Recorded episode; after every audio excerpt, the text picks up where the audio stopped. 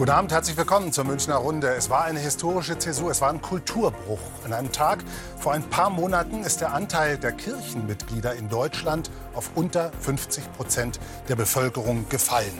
Und das heißt, zum ersten Mal seit Jahrhunderten ist es nicht mehr normal, in Deutschland Mitglied der Kirche zu sein. Deswegen jetzt die provokante Frage, brauchen wir die Kirche überhaupt noch? Wenn nein, müssen wir sie ersetzen? Und wenn ja, wie können wir sie retten? Darüber spreche ich jetzt in der K-Woche mit meinen Gästen, auf die ich mich sehr freue. Zu Gast sind Ludwig Schick, der emeritierte Erzbischof aus Bamberg. Stefanie Schardin, bekannt vom Wort zum Sonntag und Pfarrerin in Fürth. Außerdem zu Gast Heribert Prantl, Kolumnist der Süddeutschen Zeitung und Assunta Tameleo, Vorsitzende des Bundes für Geistesfreiheit in München. Herzlich willkommen Ihnen allen und Ihnen daheim auch. Herr Brandl, wann waren Sie zuletzt in der Kirche? Vor zwei Wochen. Okay, jetzt hake ich nach. Wie viele Leute waren da? 100. Wie viel? 100. Tatsächlich. Und Ja. jetzt ganz schnell, können Sie sich an die Predigt erinnern? Ja. Es war eine Predigt über die Kraft des Glaubens. Und es war eine Predigt, die mich deswegen beeindruckt hat, weil der Prediger völlig frei geredet hat. Wie es sein soll. Wie es sein Idealerweise. soll. Man kann auch äh, eine vorformulierte Predigt gut halten, aber die war frei gehalten und sie war eindrucksvoll. Man setzt sich ja gern auseinander mit dem, was man vorgesetzt bekommt und äh, entwickelt ein Gefühl dafür, ist es glaubwürdig, was gesagt wird. Und ich denke, weil sie erstaunt waren, weil ich sagte, Ja, war es eine kleine Dorfkirche, dann wären 100 es ja war eine- wirklich sehr Es bemerkenswert. war, Oder eine, was? es war eine Kirche in Regensburg, wo ich äh, studiert habe, Ja. wo ich, äh, bevor ich Journalist geworden bin, ein paar Jahre Richter und Staatsanwalt war, wo ich gern bin, weil ich mich dort zu Hause fühle. Äh, wenn 100 Leute in der Kirche sind, dann fragen Sie sich natürlich, warum 100 Leute? Ich frage mich das auch, weil ich kenne andere Kirchen, die sind am Sonntag leer, da verirren Ja, sich dann 10 zeige oder ich Ihnen 12 gleich ein Leute, paar Bilder. 10 oder 12 Leute drin. Das, glaube ich, hängt davon ab, wie das Leben in dieser Pfarrei abläuft, was, welche Ausstrahlung ein Pfarrer hat, ob er das Gefühl gibt, dass hier äh, gelebt wird, dass Solidarität äh, zu Hause ist, dass die Werte, von denen man redet, Barmherzigkeit, Nächstenliebe, tatsächlich gelebt wird, dass davon etwas da ist, dass es keine leeren Worte sind. Man kann ja an der äh, christlichen Lehre äh, viel Gutes finden. Und über das sprechen wir Theo jetzt gleich. theoretisch. Aber wenn die Lehre dann in der Praxis eine Lehre mit zwei E ist, dann ist es schlecht. Dann äh, fühlen sich die Leute nicht mehr zu Hause. Dann, äh, ich glaube auch nicht, wenn es um die Kirchenaustritte geht, dass über Nacht äh, ganz viele Menschen Atheisten geworden sind. Aber sie finden in der Kirche nicht mehr das, was sie suchen. Und warum das so ist und ob alle dem zustimmen, was ich bezweifle, sprechen wir. Ich freue mich, dass Sie da sind, Herr Brandl, Herr Erzbischof. Ich habe von Kulturbruch gerade gesprochen. Ähm, was bedeutet das, dass seit ein paar Monaten, ich glaube, es war im Laufe des Jahres 2022, tatsächlich zum ersten Mal seit Jahrhunderten weniger als die Hälfte der Menschen in diesem Land Kirchenmitglieder sind? Ja, das tut natürlich weh als äh, Kirchenmann, aber ich denke, es ist schade auch für unsere Gesellschaft, weil die Kirchen etwas geben können äh, in unsere Gesellschaft hinein, eben an Nächstenliebe, an Barmherzigkeit. Jetzt sind Sie schon beim Positiven, bei dem, was Hoffnung macht. Aber nochmal zurück zu meiner Frage. Ist, würden Sie auch von einem Kulturbruch sprechen? Würden Sie so weit gehen, wie ich das gemacht habe? Ich glaube, Bruch ist es nicht, sondern es ist Veränderung. Und es sind schon gravierende Veränderungen. Brüche, das ist ja immer so, äh, jetzt ist was da und dann ist abgebrochen, dann ist nichts mehr da. Ich denke, wir sind in einer Gesellschaft, in der sehr vieles liquid geworden ist.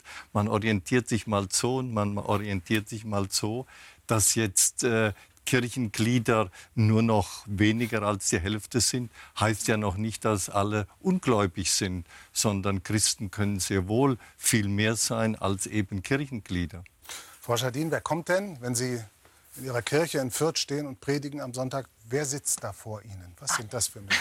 Die Jungen, oder? Ab, ab sechs aufwärts wahrscheinlich. Nein, Ab im Ernst. Was sind es für, wie viele? wer?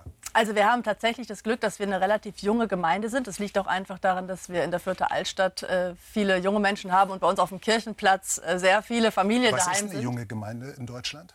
Was heißt das so vom Altersdurchschnitt her etwa? Wenn Sie jetzt die reinen Mitglieder zahlen wollen, das müsste ich jetzt nee, nicht, Ich will jetzt nicht so die äh, Zahl, aber was meinen Sie, wenn Sie sagen jung? Sind das, nee, das 50 oder nein, beim ZDF-Durchschnitt also ja, 65 Jahre die Zuschauer? Was heißt das in der Kirche, wenn Sie sagen jung? Nee, durchschnittlich im Gottesdienst, die sind älter, das ist klar. Aber wenn wir einen Kindergottesdienst haben, dann würde ich sagen, ist der Altersdurchschnitt wahrscheinlich so bei 18 bis 20. Ähm, und die sind bei uns auch immer richtig voll. Aber klar, natürlich, der normale Sonntagsgottesdienst, wo jetzt kein Highlight ist, wo nicht das Fernsehen da ist, äh, wo wir nicht Erntedank feiern oder sowas, ähm, da ist der Altersdurchschnitt ähm, höher, wobei wir auch durchaus immer wieder Menschen haben, die äh, jünger sind und dazu kommen. Ich habe letztens noch eine junge ähm, äh, Frau da gehabt, die habe ich konfirmiert, die war ein paar Jahre überhaupt nicht da und auf einmal sitzt sie jeden Sonntag in der Kirche. Sowas gibt es auch, aber klar, das sind die Einzelfälle. Ich möchte nur noch einmal kurz auf die Zahlen mhm. zurückkommen. Wir haben gerade gesagt, Kulturbruch weniger als 50 Prozent. Das stimmt, wenn man sagt EKD und Deutsche Bischofskonferenz. Nehmen wir aber die orthodoxen Kirchen ähm, dazu, nehmen wir die Methodisten dazu und die Baptisten und so weiter, dann sind wir natürlich äh, drüber, dann sind wir bei 55 Prozent. Nehmen wir die Muslime dazu, sind wir bei 58 Prozent. Plus alle Menschen, die mir noch immer sagen, ich glaube ja an den lieben Gott und ich feiere auch Weihnachten, ich brauche halt die Kirche nicht. Ob das reicht, auch aus Ihrer Sicht, als, äh, äh da müssen wir auch noch mal drüber sprechen. Ich wollte von Ihnen jetzt noch wissen, ganz ehrlich bitte, mhm. Sie sind jetzt ein paar Jahre in Fürth. Ist die Zahl der Gottesdienstbesucher in dieser Zeit gesunken oder also dem Trend entsprechend oder haben Sie da halten oder vielleicht sogar aufbauen können? Ähm, Tendenz halten, würde hm, ich sagen. Okay. Also wir haben ähm, wirklich einen, einen boomenden Kindergottesdienst, der ist äh, wirklich immer sehr voll mit allen Familien dann zusammen. Ähm, wir hatten auch nach Corona, viele Gemeinden haben da einen Abbruch gemerkt. Wir haben den relativ gut überwunden, auch was die Weihnachtsgottesdienste ja. anging. Also wir hatten einen Familiengottesdienst mit 900 Leuten in der Kirche. Wir wussten gar nicht mehr, wohin. Ähm, und so in der Tendenz, am Sonntag sind wir ziemlich wieder auf Vor-Corona-Niveau. Okay. Frau Tameleo, Sie sind Vorsitzende des Bundes für Geistesfreiheit, sehen den ganzen Laden sehr kritisch. Ähm, freuen Sie sich, wenn Sie so hören, wie wir feststellen, es werden weniger, unter 50 Prozent Kulturbuch hin oder her oder eben nicht, äh, der Kirchenmitglieder? Was denken Sie da? Naja, also was heißt Freund? Also äh, sicherlich, wenn Sie wie ich über, naja, was weißt du nie, 45 Jahre engagiert säkular aktiv sind, ich bin mit 17 aus der Kirche ausgetreten und zwar aus Überzeugung, nicht des Geldes äh, wegen, äh, dann haben sie ja ganz schön viel erlebt, also über 40 Jahre, das ist ja schon ein ganzes Stück. Ich schaue da drauf mit einem, mit einem, ja, wenn, wenn Sie das aus meiner Sicht oder aus der Sicht der Leute, die sich mit uns organisieren, natürlich mit einem auch gewissen Wohlwollen, aber nicht, nicht ohne, dass ich nicht auch wüsste, so alt wie ich schon bin, weiß ich natürlich auch, dass äh, dieses, der Herr äh, emeritierte Bischof hat es gesagt, äh, das wird liquide oder es gibt einen Kulturbruch. Ja, was heißt hier Kulturbruch? Unter anderem ist der Kulturbruch natürlich darauf hin zurückzuführen, dass wir früher viel mehr in, einer, also in einem Zwang waren. Also wenn ich äh, äh, auf dem Dorf war, äh, sonntags in die Kirche gehen, da war ich vielleicht acht, neun Jahre alt. Wenn ich da nicht hingegangen bin, haben die Dorfbewohner äh, meine Tante kontaktiert und ihr gesagt, ich war mit meinem Cousin auf dem Fußballplatz mhm. und ich bin da nicht hingegangen. Und wenn ich das heute, also wenn meine Kinder das heute machen, da kriegt kein Hahn mehr danach. Das heißt, sie dürfen auch nie vergessen, neben der frohen Botschaft und neben dem Zusammenhalt und was sie, es ist auch über die Jahrzehnte, Jahrhunderte natürlich auch eine gewisse ja, ein gewisse, ich nenne es auch mal Zwang. Was hätten Sie denn gemacht? Meine, Frage, ob Sie sich darüber freuen, wenn wir feststellen müssen, dass die Kirchenmitglieder Na, sagen wir lieber so. Wollen Sie die Kirche, mit dem Bund für Geistesfreiheit ist das Ziel, die Kirche aus der Gesellschaft zu verdrängen, kleiner zu machen oder die Trennung zwischen Staat und Kirche nein, nein, wir äh, wollen zu überhaupt keine aus der Gesellschaft. Nein, ja. nein. Äh, wir wollen die Trennung von Staat und Kirche in einem größeren Ausmaß verwirklicht sehen, als wir sie verwirklicht finden. In, wie gesagt, in meinem Fall über 45 Jahre. Und natürlich wenn Sie engagiert sind, so wie Herr Brandl, wie äh, Frau Schardin, wie der Herr Schick, die sind auf, in ihrem Bereich engagiert. Und das bin ich in meinem, auch wenn es vielleicht Leute geben mag, die sehen das nicht gleichrangig. Mhm. Das ist eine felsenfeste Überzeugung, dafür arbeite ich ehrenamtlich, weiß nicht wie viel Jahre. Selbstverständlich betrachte ich das mit einem gewissen Wohlwollen nach all den Jahren. Okay. Das nimmt mir hoffentlich keiner übel. Nee, ich also. war deswegen ein bisschen überrascht vorhin, als Sie von 100 Gottesdienstbesucher sprachen, Herr Brandl, weil wir vor ein paar Tagen in der Münchner Frauenkirche waren. Und ähm, wir haben da interessanterweise festgestellt, dass die Kirche eine ganz merkwürdige Doppelrolle hat. Sie ist einerseits unglaublich starker Anziehungsort und zugleich ein Ort der Lehre. Schauen Sie mal. Montag der Karwoche in der Münchner Innenstadt. Dafür, dass Kirche nicht mehr in ist, ist beim Münchner Dom aber einiges los. Allerdings geht es vielen nur ums Sightseeing. Wir sind ganz, also heute erst nach München gekommen und dachten, Frauenkirche ist das, was man auf jeden Fall einmal kurz mal sehen muss. Das ist unser erster Weg hier gerade. Aber zur Messe sind wir heute nicht gekommen. Spirituell oder nicht? Für viele geht es ganz ohne Kirche. Mir würde jetzt nichts fehlen, weil ich in meinem Glauben gefestigt bin. Kirchensteuer zahlen ist halt dann doch immer ein Teil, der ein bisschen hoch ist, finde ich. Dann sieht man auf dem Gehaltszettel am Ende dann doch, dass ein, ja, doch ähm, ein paar Abos dafür auch für Netflix oder sonst was draufgehen könnte. Der Münchner Dompfarrer Klaus-Peter Franzl bemüht sich um Kontaktaufnahme mit jedem Besucher, aber gegenüber dem Zeitgeist ist er machtlos. Ich beobachte einen äh, Trend zur Individualisierung, der natürlich dazu führt, dass Menschen sich Institutionen wie auch der Kirche immer weniger zugehörig fühlen oder ja, sich von ihr hingezogen fühlen. Als alle Touristen zur Messe den Dom verlassen, bleiben gerade mal 28 Leute übrig. Immerhin schalten sich viele noch per Internet zu. Doch das Online-Angebot ist nur ein kleiner Baustein, um Kirche wieder attraktiv zu machen. In den letzten zehn Jahren ist viel Vertrauen verloren gegangen durch Missbrauch, durch andere Skandale. Ähm, das ist mühsam. Vertrauen geht schneller verloren, als es aufgebaut werden kann. Ob uns jetzt so ganz in der ganzen äh, äh Ding wieder gelingt, weiß ich nicht. Wir werden auch damit leben lernen müssen, dass es Menschen gibt, die sagen, wir wollen von euch eigentlich nichts mehr. Vertrauensverlust. Sicher ein Grund für die leeren Bänke im Dom und in anderen Kirchen. Vertrauensverlust und der Grund dafür ist natürlich der Missbrauchsskandal, ist völlig klar. Das ist oft diskutiert und besprochen worden. Ich will es deswegen, weil es so offensichtlich ist, hier gar nicht unbedingt weiter vertiefen. Ich will Sie aber jetzt mal fragen und dann die anderen Gäste auch, was gibt es denn noch für Gründe für diesen Niedergang, dafür, dass in der Münchner Frauenkirche, Herr Prantl, 28 Leute sitzen? Nun ja, wenn Sie die Frauenkirche nehmen, gehen Sie ein paar hundert Meter nebenan nach St. Michael. Da finden Sie wahrscheinlich eine volle Voll, Kirche. alles. Es gibt die leeren Kirchen, es gibt die vollen Kirchen. Die vollen Kirchen sind die wenigeren. Aber wenn wir uns jetzt mal fragen, warum sind manche Kirchen voll? Weil sie offenbar eine Sehnsucht befriedigen, das auch gibt. Eine Sehnsucht. Aber Herr Prantl, meine Frage war, verzeihen Sie, dass ich nachfrage, wir stellen einen Vertrauensverlust fest. Und wir, die Zahlen zeigen ja, was, was sie zeigen, dass die Zahl der Mitglieder eben sinkt. Welche Gründe gibt es für diesen Niedergang an Vertrauen und an Mitgliederzahlen? Dass es auch andere Kirchen gibt, keine Frage. Aber die äh, einzelne. Missbrauchsskandale haben Sie genannt, die Ja. stehen im Vordergrund. Die sind für viele tatsächlich ein Grund, weil äh, die Menschen zutiefst erschüttert sind über äh, auch die Heftigkeit dessen, was sie erfahren. Die, die Dimension, die ja unendlich lang geleugnet worden ist. Die Kirche hat lange gebraucht, bis sie eingestanden hat, bis sie begonnen hat aufzuklären. Da könnten wir lang darüber reden, was hier an furchtbaren Fehlern gemacht worden ist. Aber schieben wir das mal äh, zur Seite. Dann ist es sicherlich so, dass viele eigentlich Gläubige, die sich als äh, Menschen bezeichnen, die irgendwie schon sich religiös gebunden fühlen, das nicht mehr finden in der Kirche, was sie eigentlich dort suchen, nämlich Trost, Hilfe, äh, eingebunden sein. Sie fühlen ja irgendwie eine Distanz. Dazu trägt sicherlich bei, dass viele machen, was, was die vielen machen. Und äh, die Austrittszahlen sind nun mal da und man hört in den Medien, wenn man von Kirche redet, in allererster Linie Austrittszahlen. Und die Austrittszahlen werden noch steigen, wenn äh, die Möglichkeit besteht, per Mausklick auszutreten. Die Leute finden in der. Kirche nicht mehr das, was sie suchen, sagen Sie. Warum nicht? Was gelingt der Kirche an dieser Stelle nicht mehr, was sie eigentlich gewinnen müsste? Kann sie ihre Botschaft nicht nach außen tragen? Was geht da schief gerade? Es geht um Glaubwürdigkeit. Es geht um Glaubwürdigkeit, äh, die offenbar manche Gemeinden, manche Pfarrer, manche Seelsorger, das Wort wird kaum noch gesagt, aber es ist wichtig. Seelsorge ist ja nicht Indoktrination, Seelsorge ist angesprochen sein in seinen Nöten und auch in äh, der Freude, die man hat, in der Lebensfreude. Die Menschen finden den Trost nicht, das habe ich schon gesagt, und sie finden manchmal auch die Lebensfreude nicht mehr in, dieser, in diesen Kirchengemeinden.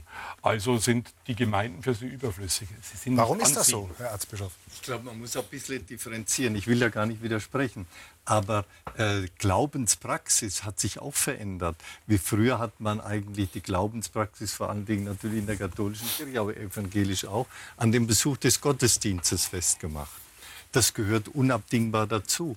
Aber Glaubenspraxis ist auch noch was anderes. Zum Beispiel spüre ich sehr stark, dass ich eingeladen werde zu Diskussionsrunden oder auch zu Wallfahrten oder einfach zu Reisen, weil man da auch sprechen will, auch seinen Glauben ausdrücken will. Oder viele, gerade bei Jugendlichen, die gehen nicht in die Kirche, aber engagieren sich für die eine Welt, engagieren sich für Flüchtlinge, engagieren sich auf verschiedenen sozialen Ebenen. Das ist Glaubenspraxis. Ich will das eine nicht mit dem anderen aufwerten oder abwerten, aber man muss es sehen. Das ist differenzierter geworden. Ich, und ich sage auch, das ist auch gut so. Ich merke, dass Sie beide, das kann ich nachvollziehen, so gehen in die Richtung das Positive sehen. Das machen wir im Verlauf dieser Sendung noch. Ich will aber trotzdem nicht, noch. Nicht, weil ich das Negative nicht kenne und nicht weiß, ja, ja. es wird sozusagen. Ich will, aber ich beiß mich jetzt fest. Äh, ja, wir müssen es hier auch machen. Wir müssen eine kritische Analyse vornehmen, was nicht so gut läuft. Der Soziologe Hartmut Rosa hat geschrieben kürzlich, er stellt fest, dass viel von dem, was er sich als Soziologe mühsam erarbeitet, worüber er nachdenkt und seine Erkenntnisse, zu denen er kommt, stellt er plötzlich überrascht fest, das sei ja von der Kirche schon vorgedacht und werde vorgelebt, so hat er es geschrieben.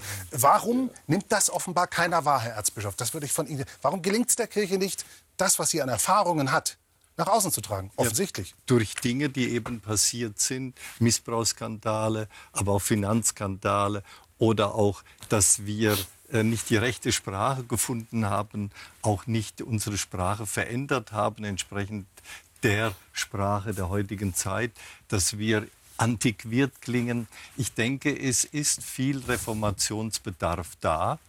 Äh, und wir müssen da auch wirklich etwas tun. Wir müssen die Dinge, Missbrauch zum Beispiel, andere Skandale aufarbeiten, müssen vor allen Dingen mit den Opfern gut umgehen und müssen äh, dann aber auch was Sprache angeht, auch in Liturgie. Ich denke, es gibt viel Veränderungsbedarf, Renovier Reformbedarf und dann kann man wieder die Schönheit des Glaubens auch den Menschen wieder rüberbringen. Und es gibt ja auch gute Ansätze. Frau Tameleon, der Bund für Geistesfreiheit nennt als seine Grundwerte Selbstbestimmung, Toleranz, Vernunft und Humanität. Wo stehen Sie damit im Konflikt mit der Kirche? Also mit der Selbstbestimmung, da fangen wir schon gleich mal an. Selbstverständlich, die Selbstbestimmung, die geht ja von, was weiß ich, vom auf die Welt kommen bis hin zum Lebensende. Ich meine, das ist schon nicht so lange her, dass im Bundesverfassungsgericht beschlossen wurde, Februar 2020, dass äh, selbstverständlich Sie tatsächlich natürlich auch einen gewissen richterlichen Segen haben dafür, dass Ihr Lebensende äh, selber bestimmen und das auch erleichtert wird. Das ist ja zum Beispiel etwas, da unterscheiden sich säkulare Geister massiv von, ich würde jetzt mal sagen, äh, christlichen Amt- und Würdenträgern. Die Selbstbestimmung, ich meine auch für schwule, queere Menschen, andere Menschen, die Selbstbestimmung, das Recht auf Selbstverwirklichung. Also ich musste da nicht, nicht so weit ausholen, dass Sie alle wissen, dass das jetzt nicht gerade ein Steckenpferd äh, der beiden christlichen Kirchen ist, was man die andersartigen Menschen, die eben nicht dieser Adam und Eva und diesen doch vorgefertigten Dingen entsprechen, dass sie überhaupt ein Selbstverwirklichungsrecht haben, dass sie sich nicht verstecken müssen, dass sie sich outen können. Ich meine, bei den evangelischen Christen ist es ja so, da, dürfen ja schon weiter. lange, da sind die schon weiter. weiter. Aber wir hatten, wir müssen es auch nicht bloß die letzten 30 und 40 Jahre betrachten, sondern wir können es ruhig mal ein bisschen weiter zurück betrachten. Ist das mit der Selbstbestimmung schwierig? Okay, dann haben wir noch Toleranz, Vernunft und Humanität. Ja, Toleranz ist ja ganz einfach, diese ganzen andersartigen Lebens- und Lebensseinformen äh, zu tolerieren. Man muss das ja nicht akzeptieren, aber man kann das tolerieren in einem demokratischen, in einem demokratischen Rechtsstaat, dass wir da alle einen Platz haben und dann haben Sie die Vernunft. Ja, die Vernunft ist ja was Schönes. Inwieweit, und da fragen Sie mich, glaube ich, da bin, bin ich die falsche Person, inwieweit es vernünftig ist, an Auferstehung nach den Toten, an ein Leben nach dem Tode, an Jungfrauengeburt zu glauben. Ehrlich gesagt, wie, vermutlich bin ich die falsche Person. Da fällt es mir an spiritueller Vorstellungskraft. Für mich klingt das vollkommen unvernünftig. Und auch wenn es noch nicht langt, ich persönlich kann für mich tatsächlich sagen, ich brauche das tatsächlich, bin ich auch gar nicht alleine. Und wenn du kurz zum Herrn Schick, der hat vorher gesagt, Glaubenspraxis, liebe deine Nächsten, so Dinge, also ob sie es glauben oder nicht, Herr Schick. Ich bin ein Leben lang sozial engagiert. Sehr gut. Äh, im, äh, mit, mit, also nicht nur seit es Asylsuchende gibt, äh, also ärmere Leute gibt, alte Menschen, die betreuen eine alte Dame das ist nicht an eine Glaubenspraxis gebunden. Und auch wenn Sie mir erklären möchten, dass es daher kommt, dass ich katholisch sozialisiert worden bin, nein, da muss ich Ihnen ganz entschieden Das sage ich auch nicht. Es ist ja gut, dass Sie auch als Nichtgläubige eben sozial sich engagieren. Ja, genauso Und, wie mehr genau. als manche Gläubige, kann ich Ihnen Natürlich. sagen. Sie ist ja vielleicht auch gläubig, aber Ja, sie und- glaubt an anderes. Und Huma- Humanismus ist ja nicht vom Christentum gepachtet, schon auch in die Welt hineingegeben. Und wenn andere Menschen auch humanistisch, vernünftig, tolerant leben, ist das gut. Aber das versuchen wir natürlich auch. Also zum Beispiel in der Bibel steht, einer schätze den anderen höher als sich selbst. Das gilt auch für schwul und queere Menschen. Ja gut, aber da wissen Sie ja, da haben Sie gerade mit der katholischen Vergangenheit ein bisschen Schwierigkeiten, das so mal zu Aber auch verkünden. mit der Genau. gesamtgesellschaftlichen. Und ich störe mich auch nur an die Worte auch. Das heißt, ich kenne genügend sich Christen nennende Menschen, die nicht halb so sozial eingestellt sind als ich. ja. Frau Tameleo, der junge Mann, den wir da gerade gesehen haben in dem Film äh, über die Frauenkirche und ihre Besucher, sagt lieber Netflix als Kirchensteuer. Deswegen sei er ausgetreten. Ähm, Geht es Ihnen und Ihrem Bund für Geistesfreiheit auch um Geld, Kirchensteuer und so weiter? Natürlich geht es um Geld. Ah, Äh, das ist ja so ein, ein, also eine Fülle. Ich habe das deswegen hier ausgedruckt. Das schaut jetzt hier so gescheit Aber nicht aus. vorlesen, um Gottes Ich Willen. lese überhaupt nichts vor. Es gibt ja jede Menge, äh, das ist aber alles noch gar nicht so lange bekannt, dass wir die Erzbüsche als allgemeine Steuerzahler zu bezahlen haben, dass wir theologische Fakultäten, Militärseelsorge, Religionsunterricht, alleine was das kostet. Das ist, also Sie können in einer, äh, wie sage ich denn mal, Marktwirtschaft, in einem, einem demokratischen Rechtsstaat mit dem Wirtschaftssystem, das wir haben, können Sie doch nicht annehmen, das geht ohne Geld. Natürlich. Darüber Und da wird aber gleich. nicht gesprochen, weil die Kirchen viel weniger über Geld reden als über Barmherzigkeit und über Nächstenliebe, wie wenn das Geld nicht eine ganz entscheidende Rolle spielen würde. Wir kommen so langsam zum Ende mit unserem Kapitel, warum es der Kirche so geht, wie es ihr geht. Ich will Ihnen jetzt, ähm, liebe Zuschauer und äh, Zuschauerinnen, etwas zeigen aus der jüngsten, glaube ich, Ausgabe vom Wort zum Sonntag von Ihnen, Frau Schardin. Ähm, da ging es in diesem Wort um Sonntag, zum Sonntag um Leute, die aus der Kirche ausgetreten sind und aus irgendeinem Anlass dann plötzlich wieder ankommen. Und ich finde es sehr interessant, wie Sie, Frau Schardin, damit umgehen. Schauen wir mal. Es geht ums Ritual, das ganz schön wäre. Es geht aber auch um den Wunsch nach Segen. Bei Taufen besonders. Also meine Frau und ich, wir haben es ja jetzt nicht so mit Kirche und Glauben. Aber würden Sie unsere kleine Tochter taufen? Das wäre uns irgendwie wichtig, dass sie behütet ist. Mich wundert und freut das. Das kaufe ich Ihnen nicht ab. Dass Sie das nur wundert und freut, mal ganz ehrlich, die- das muss Sie doch tierisch ärgern. Die Leute treten reihenweise aus und aus besonderen Anlässen kommen die dann zurück und sagen, können Sie mich nicht doch, na, beerdigen jetzt nicht, aber taufen, trauen und so weiter. Na, in dem Fall, den ich da gerade erzählt hatte, hat es mich tatsächlich ähm, gefreut, Ja. weil ich weiß, dass diese Familie ähm, bei uns im Kindergarten und so zu Hause ist. Das habe hab ich gerade auch noch mal gedacht. Wir müssen wirklich auch aufhören, das nur an, auf, an Gottesdienstbesuch zu binden, sondern Kirche ist halt, Gemeinde ist viel breiter. Ne? Ähm, und, ähm, aber klar, es gibt natürlich Momente, wo man dann denkt, äh, die Leute rufen mich an und glauben ja auch immer, sie sind der Erste, die, die das, der, der das mal Eben, fragt. ja. Und, wenn Sie ich dann müssen sage, jedes Mal sagen, das, das wundert und freut mich. das wundert und freut mich. Ja, ich sage das auch. Das ist, es gibt die Momente, wo dann Leute sagen, ich möchte mir das Geld sparen oder Ja. Opa wollte sich immer das Geld sparen. Ähm, und ich glaube, da begreifen sie auch nicht, wie viel äh, wir als äh, Gemeinden und Kirchen auch brauchen für soziale Arbeit. Also es ist ja nicht nur das Gehalt der Bischöfe, äh, was wir äh, ausgeben, sondern es sind ja einfach viele diakonische Projekte. Äh, Wir haben Ukraine-Café und all solche Sachen. Also das ähm, würde ich mir nicht kleinreden lassen wollen, dass wir da das Geld auch wirklich äh, gut ausgeben und gut veranlagen. Ähm, aber klar, wenn dann Menschen anrufen und sagen, naja, die wollten das eigentlich nicht, aber jetzt können sie mal eben, ähm, dann bin ich da durchaus auch, auch deutlich und sage, ich mache das. Habe ich auch im Wort zum Sonntag gesagt, ich mache das immer. Ich erkläre den Menschen aber auch, dass das irgendwann nicht mehr gehen wird. Weil dann einfach unsere Stellen so zusammengespart werden, dass meine, meine Schäfchen in meiner Gemeinde sagen, kümmere dich bitte uns, um uns. Aber meine Kollegen und ich bei uns in der Gemeinde, wir sind uns da immer noch einig, wo immer es irgendwie geht, ähm, äh, dann werden, übernehmen wir diese Warum? Was Personalien. zeigt Ihnen denn, dass die Leute, die ausgetreten sind, offensichtlich doch dazu neigen, in bestimmten Situationen wieder anzukommen?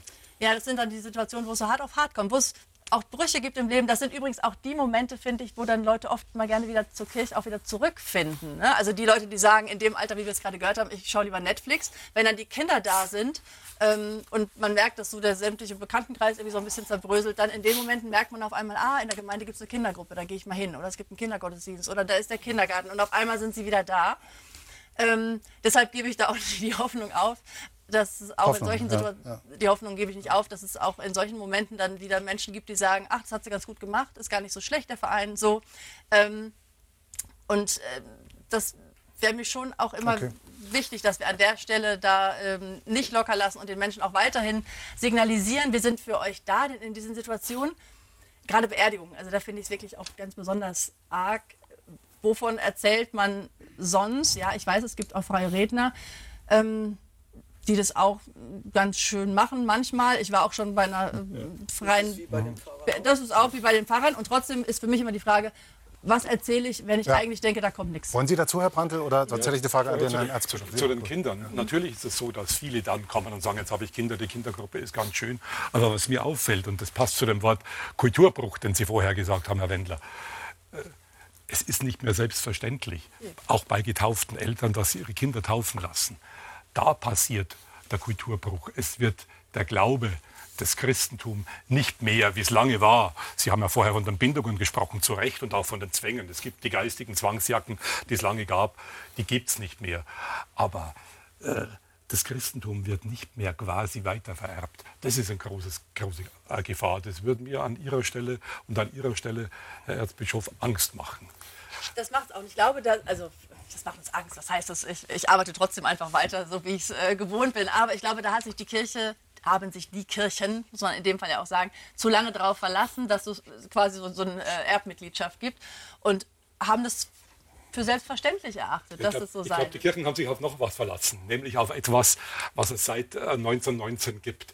Das Grundgesetz hat ja die gesamte Religionsverfassung, die ganzen Privilegien, von denen Sie geredet haben, Frau Tameleo, einfach übernommen. Man hat ins Grundgesetz die alten äh, Rechte, Sonderrechte und Privilegien der Großkirchen geschrieben. Die Großkirchen, Sie haben vorher die Zahlen erwähnt, sind keine Großkirchen mehr, die sind keine Volkskirchen mehr und äh, es ist anders geworden. Es hat mal einer Ihrer äh, Kollegen vor Jahrzehnten gesagt, äh, Herr Schick, die Kirche äh, kommt ihm vor wie ein Mann oder eine Frau, dem irgendwann vor langer Zeit Kleider geschneidert worden sind.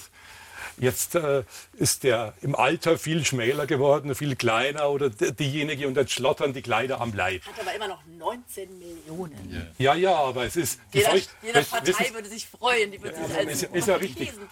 Aber es ist, es ist tatsächlich so, dass äh, die Großkirchen, die diese äh, Regeln getragen haben, die existieren nicht mehr. Man muss sich überlegen, ob die Sonderrechte noch berechtigt sind. Ich bin niemand, der äh, die Kirchensteuer unbedingt verteidigt. Und äh, das Zweite Vatikanum äh, hat auch klar und deutlich gesagt, die Kirchen sollen sich nicht auf die staatlichen Privilegien verlassen. Die staatlichen Privilegien und Sonderrechte sind nicht das Wesen und der Kern der christlichen Botschaft. Und äh, die christliche Botschaft wird anders verkündet werden müssen.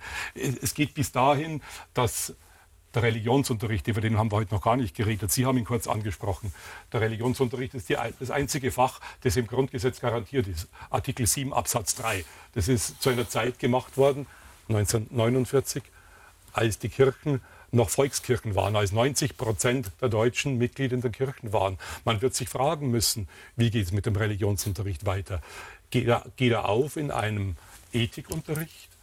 Finden wir andere Formen der Werteerziehung? Darum geht es ja. Wie schaut Werteerziehung aus? Und da ist man bei dem berühmten Satz des von mir sehr verehrten alten Verfassungsrichters. Böckenförde, der säkulare, freiheitliche Staat lebt von Voraussetzungen, die er selbst nicht schaffen kann. Da machen wir Dafür- mal einen Schnitt, Herr Prantl. Als kleiner Spoiler darüber, was passieren muss, reden wir später, ein paar Minuten, und erarbeiten ein kleines Konzept für die Zukunft oder eben nicht Zukunft der Kirche. Vielen Dank für den, für den Spoiler. Frage an Sie, äh, Frau Tameleo. Sie haben das Kreuz in der Schule Ihrer Kinder ähm, abhängen lassen. Gegen Söders Kreuz hat das geklagt. Das ist immer noch unklar, wie das ausgeht. Äh, Im Moment sind Sie gescheitert vor Gericht, aber es In geht jetzt Bayern. in die nächste, genau, geht jetzt in die Nur in nächste Bayern. Stufe. Ähm, worauf wollen Sie damit hinaus?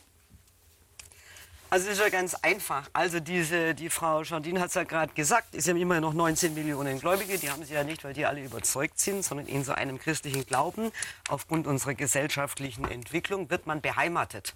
Also das heißt, also selbst wo ich klein war und so alt bin ich noch nicht, da kommen sie ja praktisch gar nicht drum rum. Und das sind nicht 19 Millionen, die aus Überzeugung. Ich kenne genügend Leute, klar, die Aber sind es ist auch kein Zwang, in der Kirche zu sein. was heißt kein Zwang? Leben Sie mal wie ich auf dem Land und sind Sie denn mal explizit nicht. nicht äh, also ich wohne im katholischen Teil von Wolfratshausen. Wenn Ihnen, das sagt Ihnen nichts, da kann ich Ihnen Geschichten erzählen, das können Sie in München oder Berlin, Herr Brandt, Erzählen Sie eine. Erzählen Sie mal eine. Ja, zum Beispiel, dass Sie tatsächlich, wenn ich wieder als Kreuzerlass oder ich erscheine da in der Presse, das ist ja auch natürlich wie Ihr Anliegen, Wort zum Sonntag und Ihr Anliegen ist natürlich die Veröffentlichung unserer Gedanken und Meinungen und Anliegen natürlich eine wichtige Geschichte. Und wenn ich da wieder auftauche in der Presse, es wird gegen Söders Kreuzerlass geplagt, zum Beispiel oder gegen das Feiertagsgesetz, jetzt haben wir es ja gerade wieder am Karfreitag, ey, dann kriege ich Drohbriefe. Drohbriefe heißt aber nicht, das ist nicht so irgendwie harmlos, also von wegen, da soll ich ins Arbeitslager gehen und überhaupt habe ich ja einen ausländischen Namen und so viel zur Nächstenliebe, Herr Schick. Ja, ich soll da hingehen, weil man kann das nicht assoziieren. Italiener sind ja keine Ausländer mehr. Aber man weiß ja nicht, wo es herkommt. Ich soll dahin gehen, wo ich äh, hergekommen bin. Und überhaupt hat mir, haben mir Leute geschrieben, ja, also wenn ich jetzt behaupten würde, ich wäre deutsche Staatsbürgerin, dann könnten sie mir sagen, eine Kuh in einem Pferdestall ist noch lange kein Pferd und so weiter und so weiter. Das heißt, das ist jetzt so, dass sie tatsächlich auch angegangen werden. Das können Sie sich vielleicht nicht vorstellen. Doch, ich kann mir das umgekehrt sehr Das ist katholisch. Ist das erklärt das? Sie, Sie sind äh, katholisch sozialisiert, Ja. sind auch getauft und mit 17 ausgetreten. Ja. Korrekt? Äh, das, was Sie uns gerade geschildert haben, erklärt das diese Abwendung von der Kirche oder gab es noch andere Gründe? Erzählen Sie uns Nein, das da bitte. gab es natürlich noch andere Gründe. Bitte, Angefangen ja. das ganz harmlos. Meine Freundin war evangelisch, kriegt hart Konfirmation. Die kriegen zur Konfirmation viel mehr geschenkt als ich zur Kommunion. Da war das der erste Grund, mich damit zu beschäftigen. Und der zweite war, dass ich schon sehr früh erkannt habe, dass es nicht angehen kann, dass die katholischen Pfarrer nicht heiraten dürfen. Das ist mir überhaupt nicht eingeleuchtet. Dann wollte ich evangelisch werden. Und dann habe ich äh, dieses Buch gelesen, Das Elend des Christentums oder Plädoyer für eine Humanität ohne Gott. Ja, und das war's dann. Und dann hat sich das aber damit nicht auf sich bewenden lassen. Ich habe sehr wohl auch erkannt, dass da Zwänge sind, dass da Sachen sind, die ich machen äh, muss und soll, die ich nicht machen möchte, die sich mir nicht entschließen und erklärt, vielleicht ist das bei Ihnen heute anders, mir hat ja keiner was erklärt. Ich frage den Pfarrer nach dem Gottesdienst, da waren die Kinder sind ertrunken in Scharen und verhungert in Bangladesch. Dann sagt er mir, da gibt es keine Erklärung dafür, das hat mit dem freien Willen des Menschen zu tun. Sie beide frage ich jetzt nicht, weil Sie sehr befangen sind, aber die Frage an den Juristen, Heribert Prantl, wie viel Zwang aus juristischer Sicht ist in der Kirche? Viel weniger, als es schon war, aber es sind immer, gibt immer noch Zwänge. Also so glatter Widerspruch nicht zu dem, was äh, Frau kein, Tamelio kein ausführt. glatter Okay. Widerspruch. Ich würde diese Zwänge analysieren oder diese Bindungen und diese, äh, dieses äh, massive Einwirken und fragen, ob ich die brauche oder ob es den Kirchen nicht besser ginge. Und damit sind wir beim Begriff Säkularisierung. Wenn sie sich der Verweltlichung nicht verweigern würden oder nicht auf Distanz gingen, sondern diese Verweltlichung als Chance begriffen. Äh, Ich bin zum Beispiel der Meinung, dass die Kirchen von den säkularen Menschen sehr viel lernen können. Zum Beispiel die Art und Weise der Gleichberechtigung, der, des Umgangs mit Minderheiten, aber auch die Säkularen können von den religiös gebundenen Menschen etwas lernen, was mir wichtig ist unter der Überschrift Säkularisierung ist, dass es Respekt gibt äh, voreinander, vor der Art und Weise, wie man Humanität lebt. Mir ist es letztendlich völlig gleichgültig, wenn jemand äh, Humanität lebt, wenn er äh, soziale Praxis lebt, ob er es aus einem Humanismus heraus macht, ob er es aus der christlichen Gebundenheit macht. Wichtig ist, dass es gelebt wird. Und äh, wenn ich vorher den alten Böckenförde zitiert habe, dass der Staat äh, Voraussetzungen braucht, die er selber nicht schaffen kann, die werden von Institutionen geschaffen. Und ob es, ob es die Kirchen sind oder ob es der Bund für Geistesfreiheit ist, der äh, sozusagen die Traditionen von Liebe, von Gerechtigkeit, von äh, Versöhnung, Versöhnung ganz wichtig in diesen Tagen des Kriegs in Europa, wer diese Versöhnung äh, stabilisiert und wer sie beschreibt und wer sie in der Gesellschaft festhält. Ob es die Kirchen sind, ob es sie sind. Wichtig ist, dass das diese ist das, ne? Ja. wir dies- noch längst hinaus. Ja, und die katholische es, Kirche hat ja immer es den ist- schönen es Begriff ist, dafür. es ist keine Frage von Konkurrenz. Ich sage, da steht ein Nebeneinander. Und äh, ich denke, es ist gut, wenn äh, die Kirchen andere Institutionen achten, wenn sie das säkulare Leben achten. Und es, es ist gut, wenn die Säkularen, die nicht-religiösen, die Menschen und die Vereinigungen achten, die auf andere Weise leben wollen. Ja, im, Wir gleiten- im, Sie- im, wer dazu, Herr? Dialog, also im, äh, im kulturellen Dialog tun wir doch das.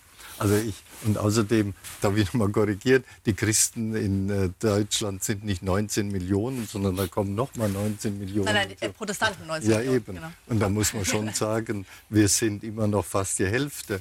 Das muss man einfach so sehen. Und ich denke bei aller Kritik, dass die Christen, die Kirchenglieder, aber auch andere, die sich distanziert haben, aus christlichem Geist sehr viel heraus in die Gesellschaft hineinbringen an Humanität.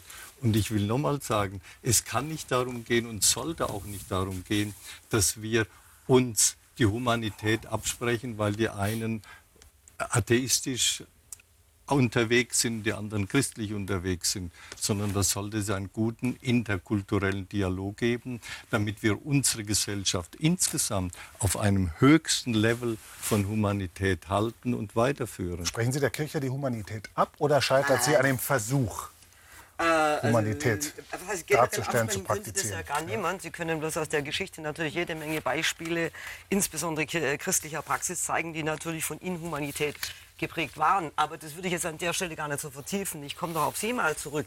Da geht es nämlich nicht, wir sind in dem Fall nicht gleichrangige Partner. Sie sind über Jahrhunderte privilegiert äh, mit Geld, Machtmitteln ausgestattet, vom Staat gefördert. Und wenn Sie sagen, Diakonie und Caritas, das sind ja Sozialkonzerne, da muss man einfach sagen, und mittlerweile bricht es sich an der Erkenntnis ein wenig Bahn, dass das der allgemeine Steuerzahler, also auch ich, den größten Teil von diesen Summen erwirtschaftet. Also Sie haben das ja in Ihrem Vorspann ja schon schön drin gehabt. Inhumanität, an Ihren Taten sollst du sie erkennen. Das würde ich per se mal gar niemand pauschal Absprechen. absprechen Gut, okay, deshalb machen wir mal einen Punkt. Es Ich, profitieren ja auch ganz andere Menschen davon. Es profitieren ja auch Ja. äh, von, den, von Diakonie und so weiter, profitieren ja nicht nur Kirchenmitglieder. Da Das kann man profitieren auch ja alle davon. Diakonie und Caritas machen. Naja, Das man kann es das auch mit, dem, mit Nee, Diakonie und Caritas den machen. Umständen, wie es zurzeit ist. lassen Sie uns jetzt mal schauen, was, äh, was verloren geht, wenn die Kirche weiter zurückgedrängt wird aus unserer Gesellschaft.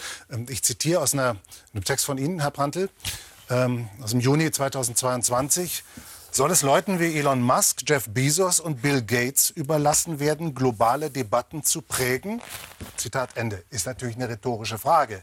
Aber wollen Sie das, Frau Tameleo? Würden Sie das wollen, dass die Jungs, die ich gerade genannt habe und die Prantl beschrieben hat, die Debatten prägen, die jetzt früher die Kirche geprägt hat? Also da muss ich Ihnen zuallererst mal sagen, ich weiß ja nicht einmal, welches Bekenntnis, ob der nicht selber Christ ist, der Herr Elon Musk oder Bill Gates oder Jeff Bezos.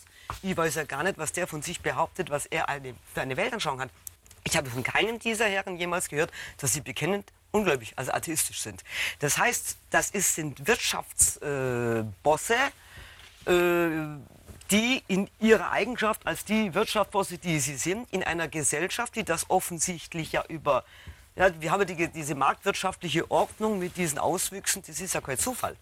Also Das hat auch eine, eine, eine Kirche nicht verhindern können oder nicht verhindern wollen, das weiß ich jetzt gar nicht. Sie hat es angeprangert.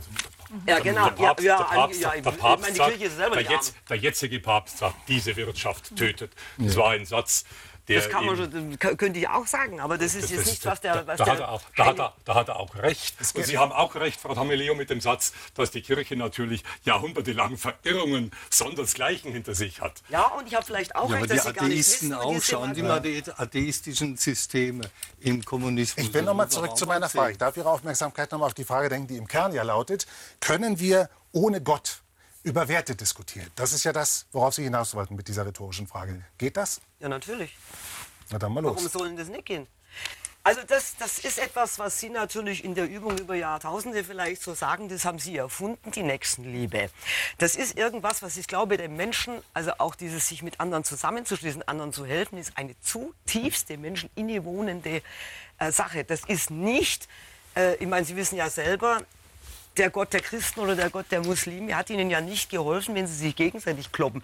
Der eine christliche Gott hat ja nicht einmal geholfen, in Nordirland irgendwas zu verhindern, obwohl die dann genau denselben glauben auch, mit kleinen Au hat auch Abstrichen. dazu geholfen, dass sich immer wieder Menschen versöhnt haben. Das hilft ein, Ich eine glaube, man darf den Glauben auch nicht nur mit der Nächstenliebe, sondern zum Nein. Beispiel die ganze Sinnfrage, Nein. die Einheitsfrage der Welt. Aber Sie gestatten mir schon, ich bin ja hier auch in der Minderzahl, Sie gestatten mir schon, dass Sie, also ich ein Bekenntnis habe, wenn Sie so wollen, ja, Aber keine Mission.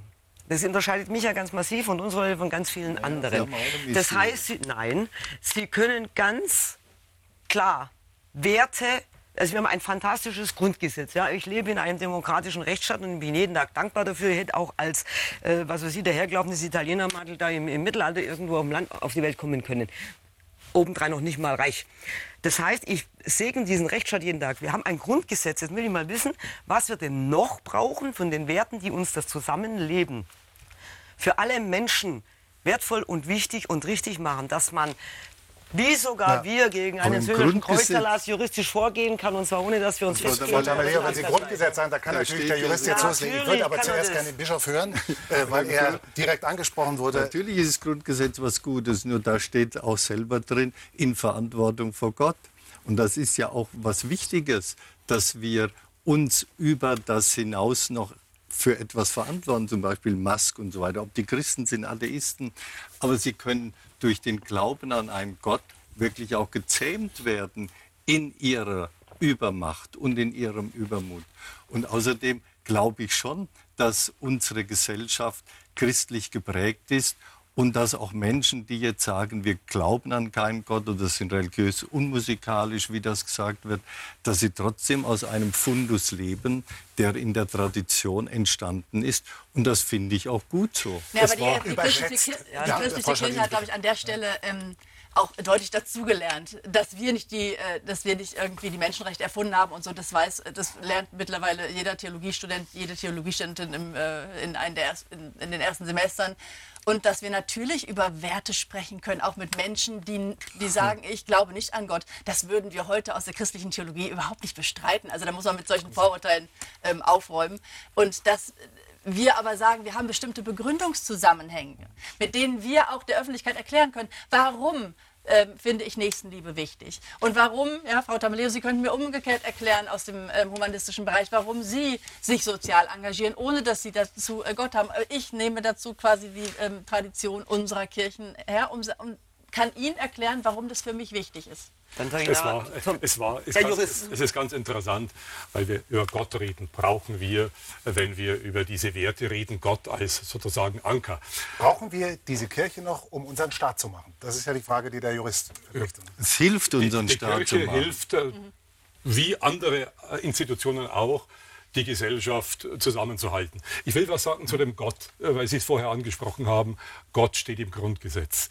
Nach der deutschen Einheit, es gab eine große Grundgesetzreform, die dann nicht so groß ausgefallen ist, gab es Debatten und es war ausgerechnet ein evangelischer Pfarrer, nämlich der Pfarrer Ullmann von den äh, Grünen der damals vehement, ich war bei den Beratungen dabei, vehement dafür plädiert hat, Gott aus äh, der Präambel herauszunehmen. Äh, ich habe äh, lange zugehört und habe dann auch mit ihm darüber gestritten, weil ich sagte, Gott ist für mich nicht irgendwie ein personalisierter Übermensch, sondern er ist eine Chiffre für das Unveräußerliche, das auch äh, Sie äh, äh, brauchen, wenn Sie sagen, äh, ich plädiere für Werte. Sie haben es vorher aufgezählt, was in den äh, Statuten des Bundes für Geistesfreiheit für Werte vertreten werden.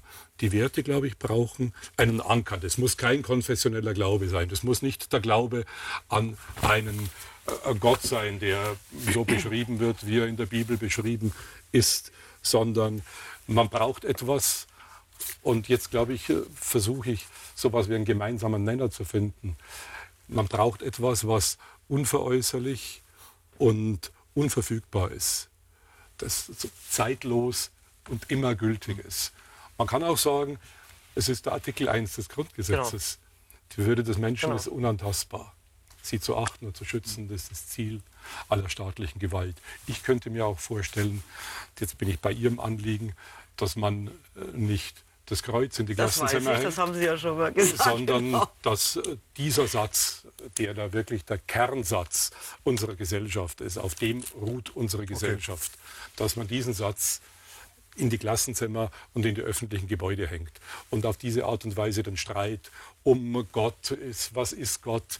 Ist Gott derjenige, der aus dem die Werte sozusagen fließen?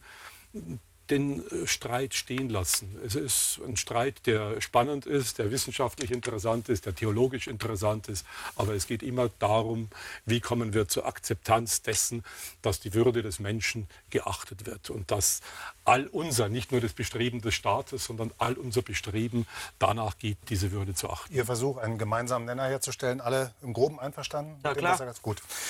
Anderer Aspekt, wie politisch Kirche sein soll. Und zwar zu tagespolitischen Fragen, um ihrer selbstdefinierten Rolle gerecht zu werden. Herr Erzbischof, wie politisch soll und darf Kirche sein? Die Kirche muss politisch sein. Und zwar deshalb, weil man, wenn man das Wort Politik richtig deutet, dann heißt es, es geht um die Polis, die Stadt, die eine menschenwürdige und dem Menschen dienliche Gesellschaft, Gemeinschaft, Staat sein soll. Und die Kirche muss sich einmischen, wenn es darum geht, um die Würde des Menschen, um die Rechte des Menschen, um sein Lebensrecht pränatal bis zum natürlichen Sterben. All das, was den Menschen ausmacht und letztlich zu seinem Wohl dient, da muss sich die Kirche einsetzen. Und wird sie dieser Aufgabe gerecht? Sie könnte dieser Aufgabe besser gerecht werden, das sage ich schon. Wir brauchen eine Erneuerung der Kirche, damit sie all diese Aufgaben wirklich gut wahrnimmt. Und nicht jetzt in den Amtsträgern, sondern die Amtsträger müssen eigentlich dazu da sein, dass alle Christen ihre Aufgaben wahrnehmen, ob sie in der Politik sind, im Sozialwesen, im Bildungswesen.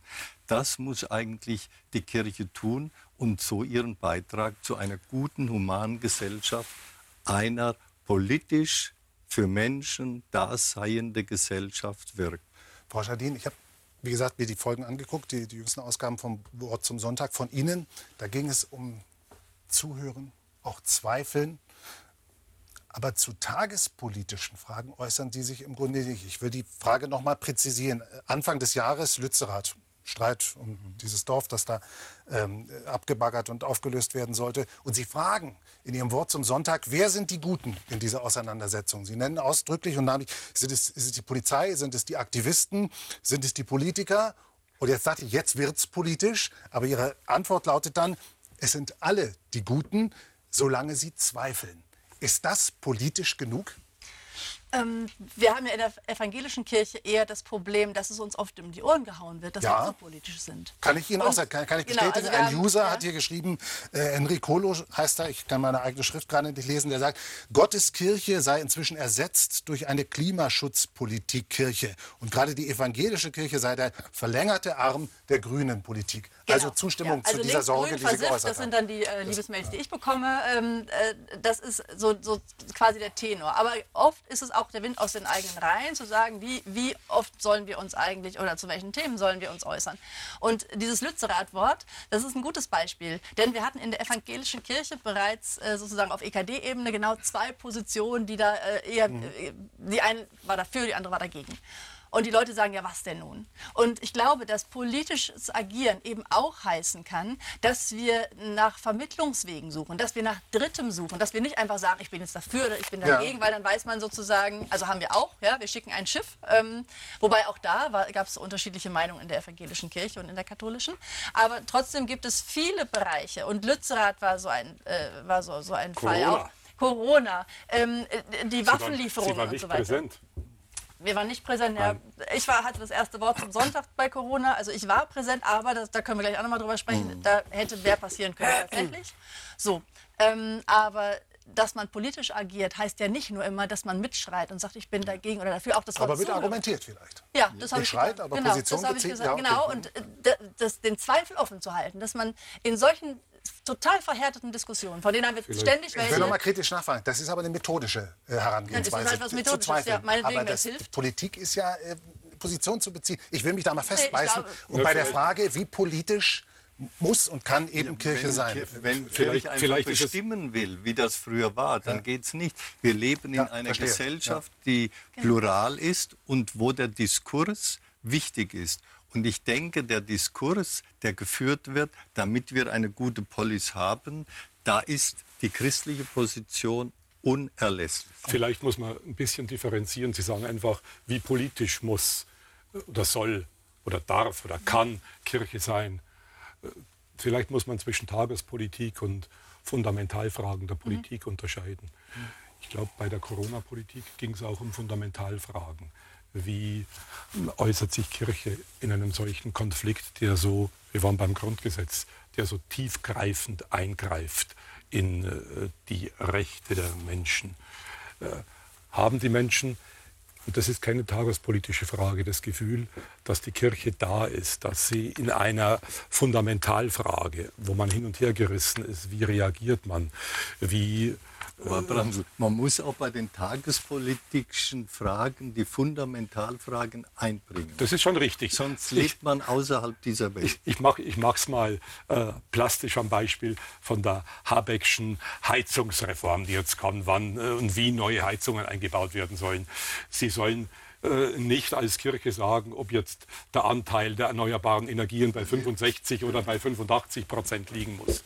Aber sie können was müssen was Grundsätzliches sagen zur, Zum äh, Ukraine, Bewahrung, zu Corona. zur Bewahrung der Schöpfung, äh, zur Art und Weise, wie ich mit bedrohlichen Krankheiten umgehe. Bleiben wir bei der Bewahrung der Schöpfung.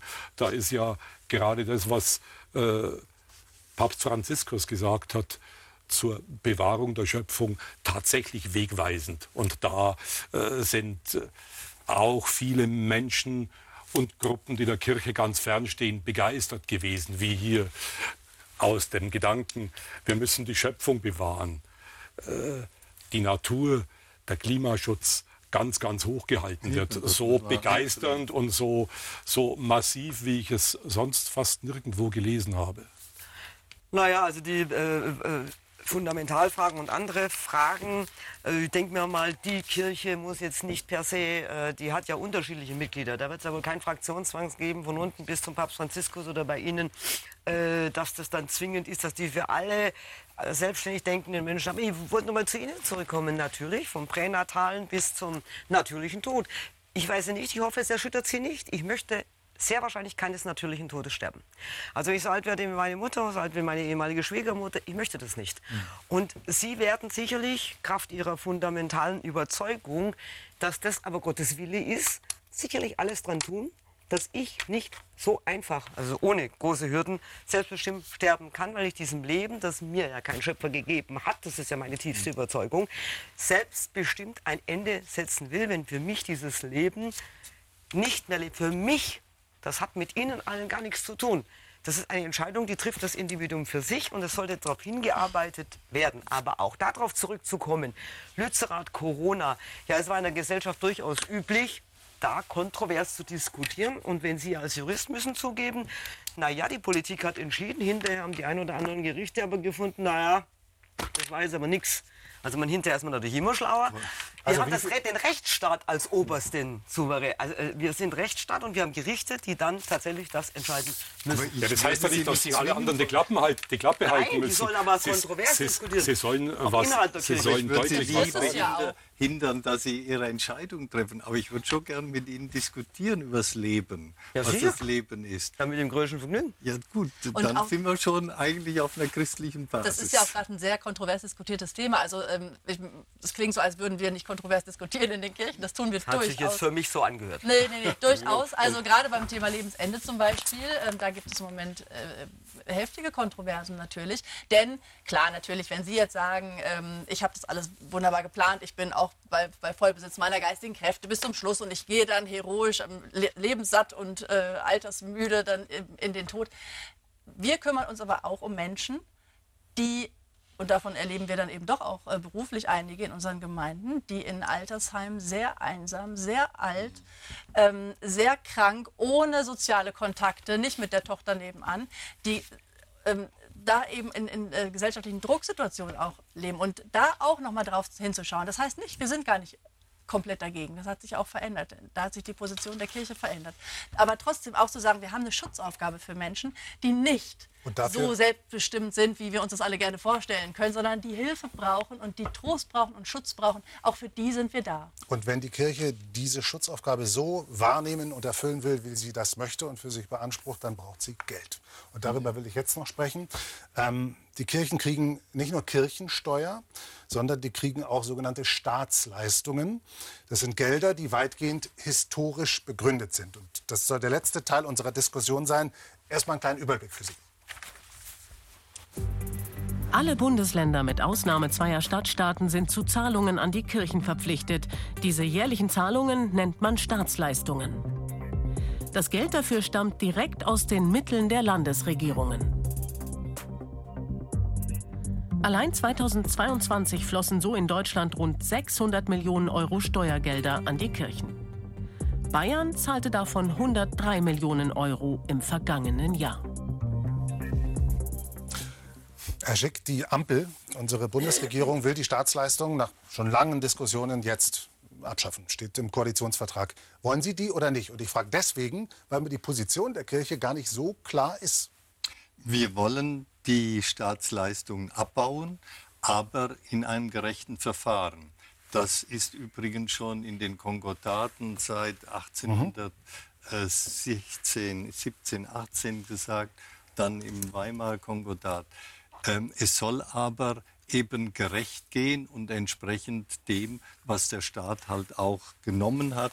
Und wir sind dafür und wir sind bei den Verhandlungen dabei. Was sagen Sie für die evangelische Kirche, Frau Scheitin? Wollen Sie die? Als Also als Gemeindepfarrerin mit 50 Prozent Und Sie haben ja noch andere Funktionen. Sie haben ja noch andere Funktionen, die politisch für die Kirche noch relevanter sind. Was, was sagen Sie da für die evangelische Kirche? Ich glaube, in der evangelischen Kirche ist durchaus eine Bereitschaft da, ähm, diesen Weg zu gehen. Jetzt haben wir nur in den letzten Tagen auch aus politischer, von politischer Seite aus gehört, dass die Länder das gar nicht so unbedingt wollen. Ähm, also ähm, äh, Kretschmann hat sich jetzt so dahingehend geäußert, dass Gut es, angelegtes Geld. dass es gut angelegtes Geld sei und dass man auch ähm, und das ist, ich meine, das Okay. kann man jetzt, in, das kann man, in, kann man so ein bisschen lustig ähm, äh, karikieren, aber man, da- dass es irgendwie man den, den guten Kontakt zu den Kirchen nicht aufs Spiel setzen möchte. Ähm, ich glaube, da ist auch was hinter, dass man sagt, äh, in welches Zusammenspiel gibt es da? Wo gibt es Synergien, Ja. ähm, gemeinsame Interessen? Okay. Von daher, äh, mal Sie schauen, machen was, sich noch was Notizen. Ich muss Ihnen ehrlicherweise sagen, dass wir schon, da ist die Uhr äh, aufs Ende zusteuern. Äh, Ich fürchte, Sie können gar nicht mehr alles vortragen, was Sie vielleicht vortragen wollen. Frau Tameleo, Sie fordern alle Zahlungen und Privilegien der Kirchen streichen. Ja klar, da hätte ich jetzt eine kleine eine Aber Frage. ganz kurz, ganz kurze Antwort. Was dann? Wer soll das alles machen? Ja, Sie brauchen ja nicht glauben, dass der Staat nicht in der Lage ist, wenn er sowieso schon fast alles bezahlt. Glauben Sie nicht, dass der Staat, also überlegen Sie mal Diakonie Caritas, ich habe das Anfang schon angesprochen, das wird ja aus Staatsleistungen, aus Krankenkassengeldern, aus Mitglied, also die Leute, die da drin sind, das ist ja zum größten Teil vom allgemeinen Steuerzahler bezahlt. Dem können Sie doch zutrauen, dass er das auch organisiert. Und was dann vielleicht auch noch sehr schön wäre, dann hätten die Menschen, die in einem evangelischen oder katholischen Kindergarten, evangelischen katholischen Altersheim arbeiten, ganz normale Arbeitnehmerrechte. Und nicht, dass sie eventuell, wenn sie sich scheiden, äh, wenn sie sich scheiden lassen und dann wieder verheiraten, dass sie dann riskieren müssen, dass sie unter Umständen rausgeschmissen wurden. Die aktuelle Pflegesituation bringt es vielleicht mit Okay. sich, dass das noch immer weniger wird. Und dann den Herrn Schick. Wieso kriegen denn die diese Staatsleistung für was denn seit über 200 Jahren? Das würde mich mal interessieren. Wissen Sie was, die Frage lassen wir jetzt im Raum Ja, stehen, ja, weil ich hier schon ich dauernd meinen. Ich Regisseur... schau auch auf die Uhr. Das ist nicht ganz befriedigend, aber wir müssen das jetzt machen mit Blick auf die Uhr. Letzte, letzte Frage an Sie, Frau Schadin. Wir stehen ein paar Tage vor Karfreitag und vor Ostern. Die frohe Osterzeit. Bitte an alle Zuschauer, die vielleicht Ostern in die Kirche gehen wollen, die frohe Botschaft hören wollen, skizzieren Sie uns kurz, was ist eine gute Predigt? Wann ist eine Predigt gelungen? Sagen Sie es mal bitte. Sie, Sie müssen es wissen, Ihre Erfahrung Wort zum Sonntag. Ähm, die Predigt ist gut, wenn sie die Menschen berührt und wenn sie eine gute Botschaft den Menschen mitgibt. Also wenn es äh, 17 Botschaften auf einmal sind, kann ich sie nicht mitnehmen. Aber wenn ich einen guten Gedanken mit nach Hause nehme ähm, und der äh, gut formuliert ist, schön formuliert ist und mich angeregt hat, dann finde ich Predigten gut. Wie lang gilt das noch? Mein Großvater hat immer gesagt, nicht über sieben Minuten. Der war Theologe.